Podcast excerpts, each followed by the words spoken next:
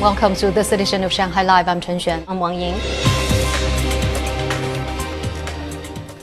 China Post today issued a set of two stamps to mark the upcoming Year of the Tiger.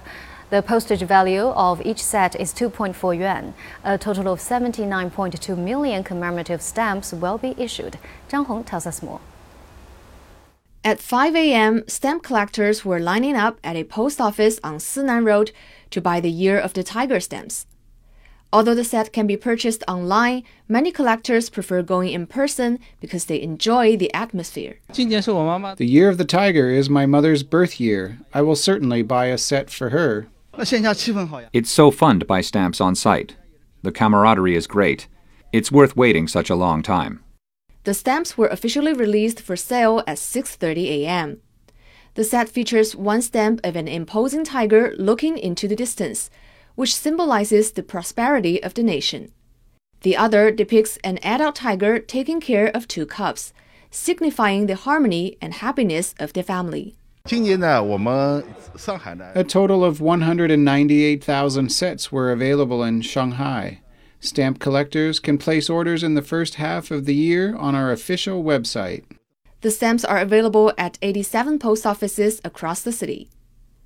Zhang Hong, Shanghai Live. Amazon has denied local media reports that its flagship ebook readers may be withdrawn from China. The e commerce giant issued a statement saying it remains committed to customers in China and that they can continue to purchase Kindle e readers from offline and third party online retailers. Amazon closed its store on Alibaba's Tmall in October, and recent local media reports have cited multiple sources within Amazon China as saying the company's Kindle hardware team had been shut down in November. The message went viral on Chinese social media yesterday, but both the JD.com Kindle shop and Amazon China's customer services have since said they have received no notice that Kindle would be pulled from China. A representative of Kindle's store on JD.com is quoted as saying the electronic readers are currently sold out, but that new stock is on order. The government's market regulator today slapped heavy fines on tech giant Tencent, e-commerce giant Alibaba, and video sharing platform Bilibili for violating the anti-monopoly law. The State Administration for Market Regulation announced 13 cases of violation and issued fines of 500,000 yuan per case. Tencent was involved in nine of the cases and so was fined 4.5 million yuan in total. The fines are in line with China's efforts to enforce anti monopoly regulations, and most were levied for unreported share purchases in suppliers and logistic providers.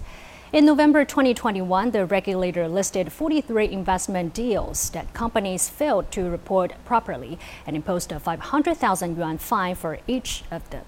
The South Korean Joint Chiefs of Staff said today that the Democratic People's Republic of Korea fired an unidentified projectile towards the East Sea. Zhang Yue tells more. The projectile, believed to be a ballistic missile, was launched towards the East Sea from central DPRK at about 8:10 a.m. local time. South Korea's Presidential National Security Council today held an emergency meeting, expressing concerns about the DPRK's launch of a projectile that was believed to be a short-range ballistic missile. The country's President Moon Jae-in said that South Korea and the DPRK should not give up on dialogue to overcome concerns stemming from the DPRK's missile launches.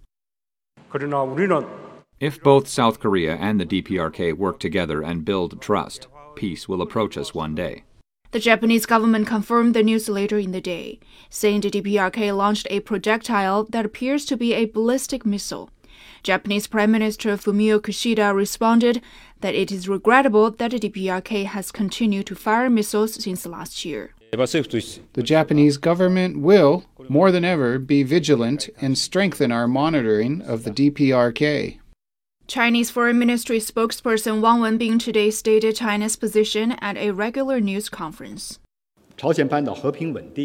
China urged all parties to bear in mind the bigger picture cherish the hard won peace and stability on the Korean Peninsula, and stick to the use of dialogue and consultation to reach political settlement. This is the DPRK's first missile test in 2022. The last test firing was conducted on October 19, 2021, when the DPRK test launched a new type of submarine launched ballistic missile. 张悦，上海 Live。